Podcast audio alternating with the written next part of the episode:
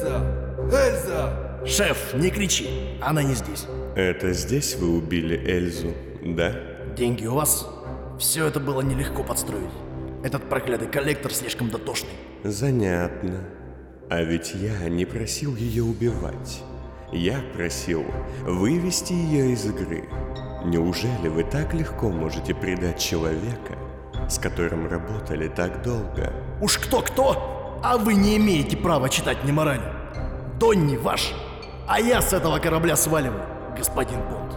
А чё тебя-то дернуло в первое кольцо? Жена. Она сбежала или ее похитили. Точно не знаю. Так это Эльза, которая? Ой, занятно. Его супруга мертва. Впрочем, мертвые иногда могут быть куда полезнее живых. Они говорили про Эльзу? Да, да, про вашу жену. Она вроде увойничая или что-то такое. Так сказал очкастый.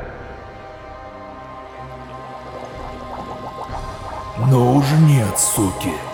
Я не для того полгода в чане сидел, чтобы туда вернуться. Чуть больше года назад. Дони, ты спишь? Нет, Эльза. Я думаю. Мне снова звонили от Войничей. Опять хотят, чтобы я вернулась. Супруги Скрадовские лежали в большой кровати в своей квартире, которая одновременно служила им и конторой. Донни, глядя в низкий потолок, давно пытался заснуть, а вот его супруга, удивительно стройная, даже худощавая столичница лет 35, только-только легла. Вид у обоих был хмурый. Неужели у них так и не появился спец по серийным преступлениям? Скорее, для Камилы это вопрос принципа. Надо же. Какая принципиальная сука, а? Донни встал, вышел из комнаты и вернулся с бутербродом из биопита. Сколько она предлагает? Неважно. Она предлагает ехать мне, а не нам. Это значит нет. Донни задумчиво съел еду. Ты не жалеешь? Обо всем этом. Он обвел руками комнату. Сколько ты там зарабатывала? В месяц там больше, чем за год тут. Эльза уселась на кровать. Не хочешь вернуться? Я все пойму. Работать на крупнейший центр сыска Первого кольца куда вкуснее, чем на замшелого чадика с лишним весом. Супруга Донни усмехнулась. Ты что себе, уже любовницу нашел? Или вы со свистом таки готовы признаться в тайной страсти? Я не шучу сейчас. Ну, ты же не пошел к Девлину, когда он тебя звал? Эльза встала, подошла к Донни и взяла его большое лицо в свои худенькие ладони. Во-первых, деньги мне не важны. Во-вторых, работать на Камилу вовсе не так приятно, как ты думаешь. А в-третьих, это же не я работаю на Доне Скрадовски, а Дони Скрадовский работает на меня. Акт 2. Интерлюдия 11. Вторая ночь после наступления великого праздника. Донни Скрадовский сидел на краю облачного фонтана на десятом ярусе первого кольца, глядя на реку Тумана, под которой виднелись огни площади ярусом ниже. Людей вокруг почти не было. Глубокая ночь забрала огни люмосфер и принесла тьму. Лишь изредка проходили романтичные парочки, да по крышам, спугивая летучих мышей и сажников, проносились светлячки. Донни, опираясь на каменные перила, нарочито громко стучал по ним стеклянным шариком, оглядываясь по сторонам. Поведение его для незнающих людей было весьма странным. Благо, редким прохожим не было до грузного здоровяка особого дела. Донни все стучал и стучал шариком, пока тот, наконец, не треснул и не разлетелся блестящими осколками, которые посыпались в реку тумана. Да солить тебя пылью. Выругался сыщик и развернулся, чтобы уйти, но тут же замер. За его спиной стояла высокая, но еще совсем юная девчушка в замысловатом платьице, покрытом цветными заплатками. Была она миловидна и с доброй, слегка хитрой улыбкой. На правой руке у нее был самодельный перстень из проволоки с куском разбитого зеркала, а левую она прятала в длинном рукаве, словно чего-то стесняясь. Мы так давно уже не делаем. Мы теперь так не зовем. Донни улыбнулся и присел, но девчушка отшагнула назад. Эй, ты чего? Это же я, Донни. Чем докажешь? Ну, в смысле чем? Вот мой голос, вот мое лицо. Что тебе еще надо? Фу, дяденька, ты взрослый. У взрослых нет своего «я». Вы можете кем угодно стать. Прошлое свое покажи. Донни нахмурился и почесал подбородок. Раз, два, три, четыре, пять. Он очки надел опять. Девочка хитро улыбнулась. Раз и два и три, четыре, он уже в твоей квартире. Раз и два и три. Он уже внутри. Раз и два, раз и два, прячься, прячься, детвора. Раз, раз, раз. Он догонит нас. Большой Д! И девчушка обняла сыщика. Привет, заплатка. Все никак не наиграешься? Вместе они отошли от края туманной реки и вошли в небольшой двор-колодец с детской площадкой. Я думала, ты умер. Взрослые вечно так делают. А я думал, ты повзрослела. Дети обычно этим занимаются. Это так. Через семь месяцев я перестану быть заплаткой. И кем станешь? Полиной.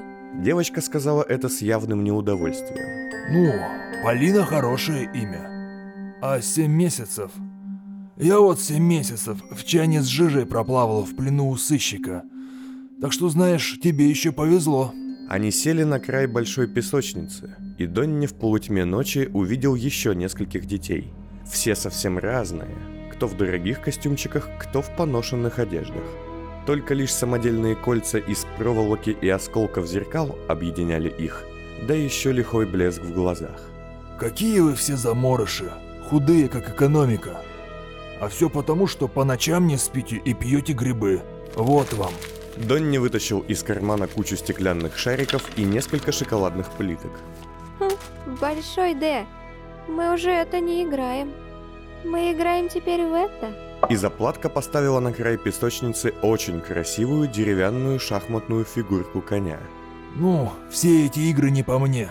Зря ты так. Все это одна большая игра. Дети знают, а вы просто уже забыли. Мне нужна ваша помощь. Заплатка встала и оглядела Донни. Мы обижены на тебя. С чего это? После последнего раза, когда ты осколком помог с призорниками, ты написал книжку. Монографию. На книжку мне аппетитов не хватило.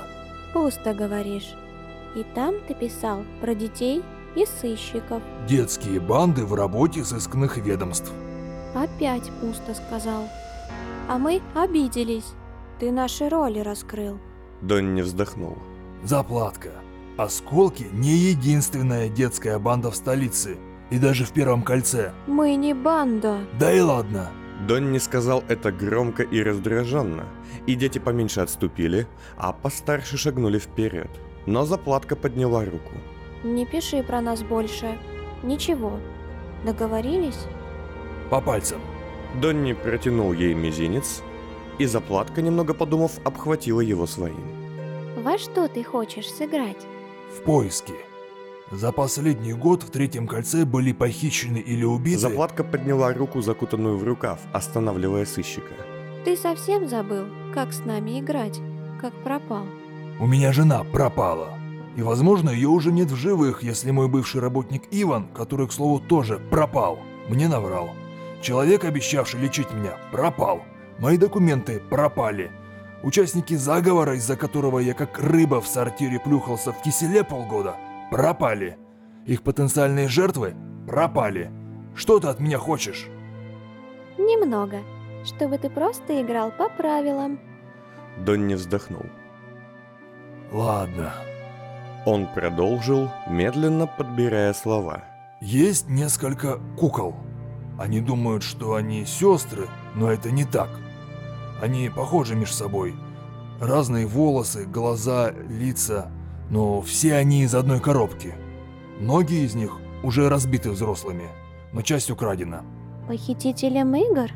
Сыщик ненадолго задумался и, явно не совсем понимая, о чем идет речь, ответил. Да, возможно. Я знаю только то, что их увозили сюда, в Первое Кольцо, весь последний год. И мне нужно найти хотя бы одну из них. Потрескавшуюся или целую, неважно. На этих словах он вытащил из блокнота несколько разных фотокарточек и протянул заплатки. Она изучила фото девушек без особого любопытства. Мертвые лица. Зачем тебе эти куклы? Что ты от них хочешь? А это уже не твое дело, хлебная кроха. Заплатка хмыкнула и пожала плечами. Ладно.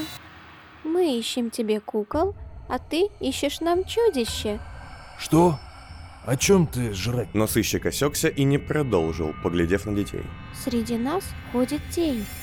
Она бросает себя на наши имена, забирает наши жизни. Мы не можем ее найти, хотя просили многих. Она украла лицо одного из нас, как делают взрослые. Эта тварь вышла из зеркала, и ты можешь помочь нам загнать ее назад. Донни нахмурился. С чего ты взяла мелочь? С того, что я вижу твое настоящее отражение в своей руке. Ты заморочился, Большой Д. Но она, эта тень, нужна нам живой. Зачем? А это уже не твое дело, здоровяк. Донни встал, плотнее запахивая свое пальто. Как верну жену, найду тебя и расскажешь мне все обстоятельства дела. А вы начинайте искать кукол уже сейчас, пока похититель игр до них не добрался.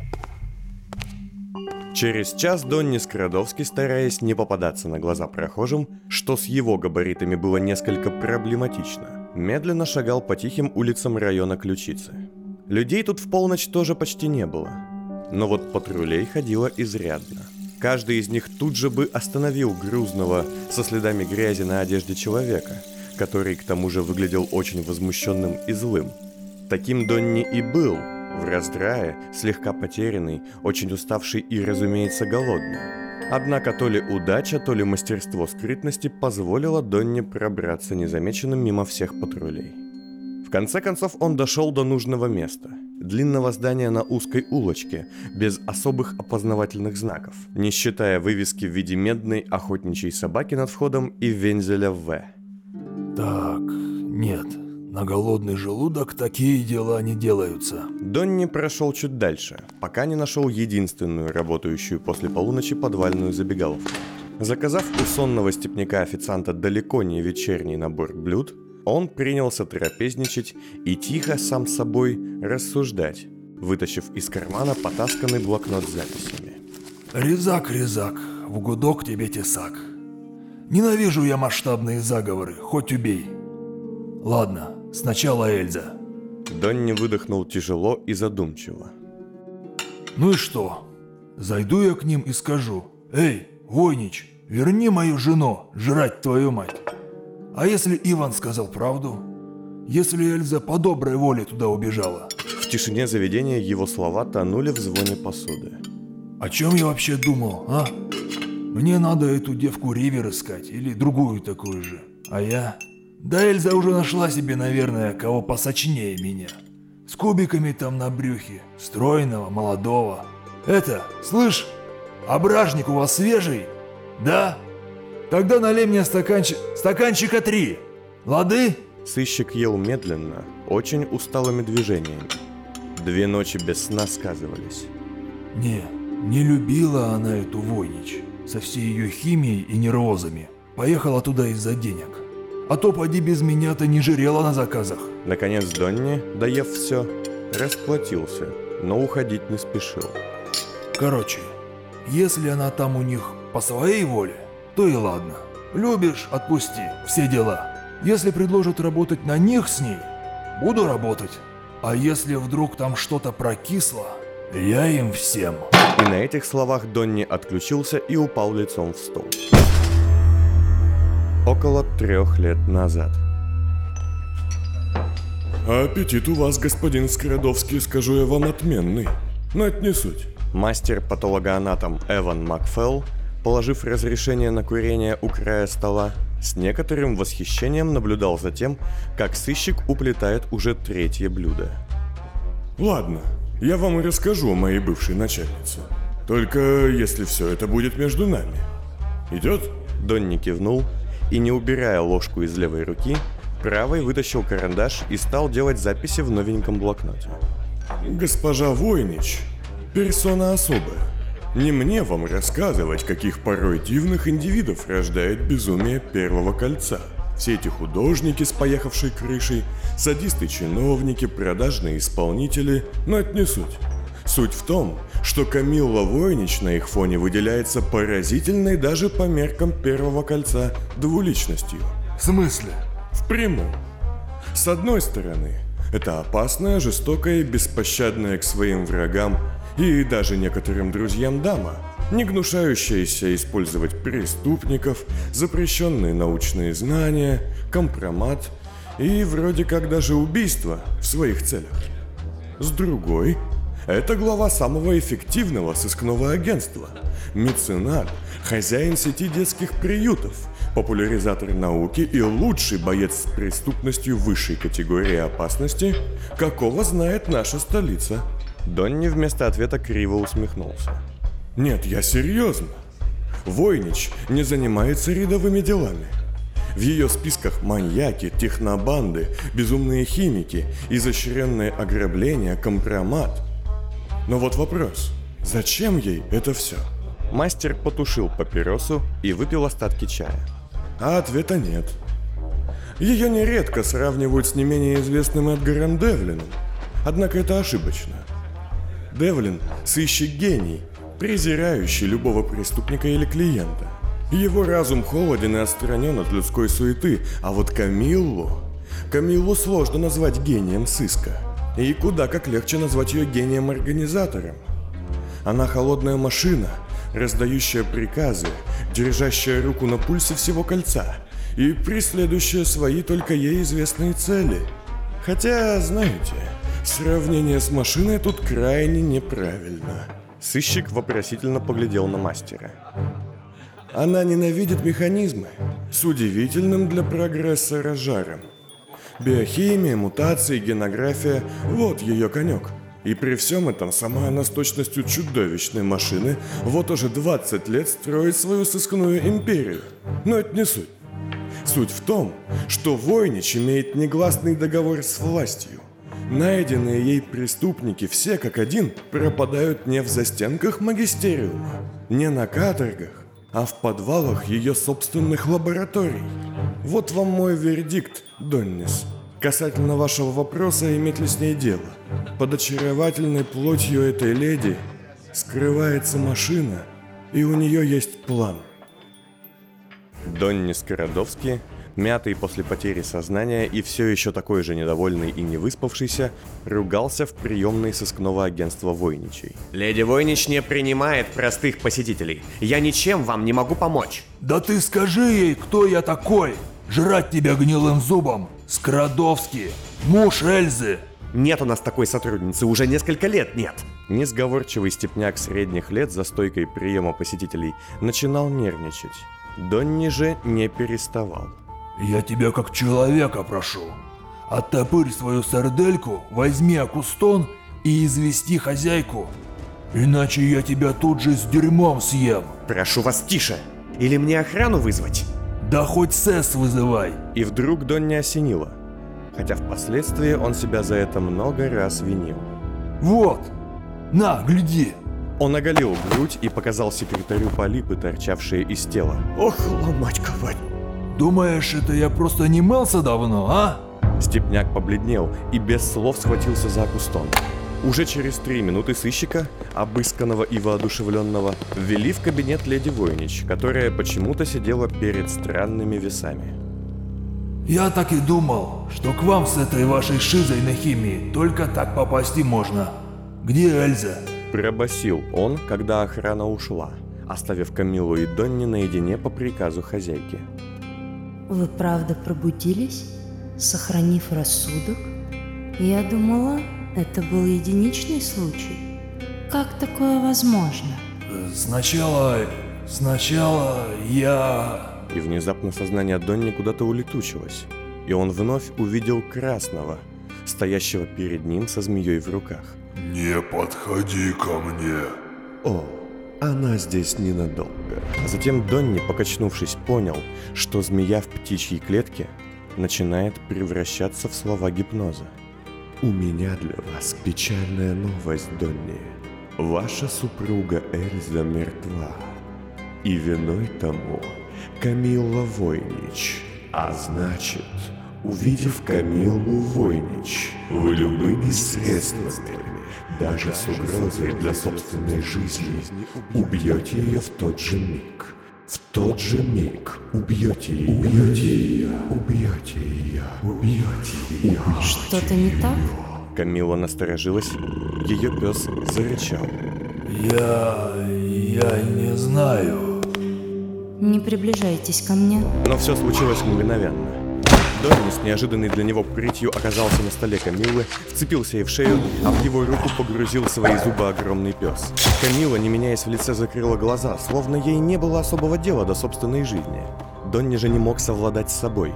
Его разум был охвачен туманом, образом красного, видениями бьющихся в агонии птиц и морочащими голову словами. Донни, стой! Остановись! Крик вырвал его из омута гипнотического безумия. Супруга Эльза стояла в дверях, растрепанная и испуганная до ужаса, а за ней медленно, словно плывя в воде, бежали охранники с шоковыми дубинками.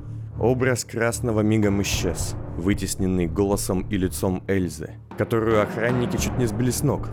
А затем и собственное сознание покинуло Донни, вытесненное шоком от ударов дубинками. Он не хотел, хозяйка! Клянусь! Связавшие оглушенного сыщика охранники ждали приказов. Он бы никогда не сделал этого! Я верю, Эльза. Мы о нем позаботимся. Сказала госпожа Войнич, стеклянно улыбнувшись. Вы обещаете? Обещаете не причинять ему вреда? Обещаю. Иди спать. Визитер сам себя не поймает. С мужем вы увидитесь очень скоро. Эльза медленно, ища в глазе Камилы подтверждение ее обещаний, пятясь вышла из комнаты, и охрана последовала за ней. Когда же все покинули госпожу Войнич, она ощупала следы на своей шее и высыпала горсть белых камней на чашу весов, а затем, положив руку на голову пса, усевшегося рядом, взяла трубку Акустона. Доктор Дайн еще у нас в гостях? Отлично. Выделите ему лабораторию на девятом ярусе. Заберите у него младенца, а взамен передайте господина Скрадовски ему для изучения и экспериментов. Жду отчета через час.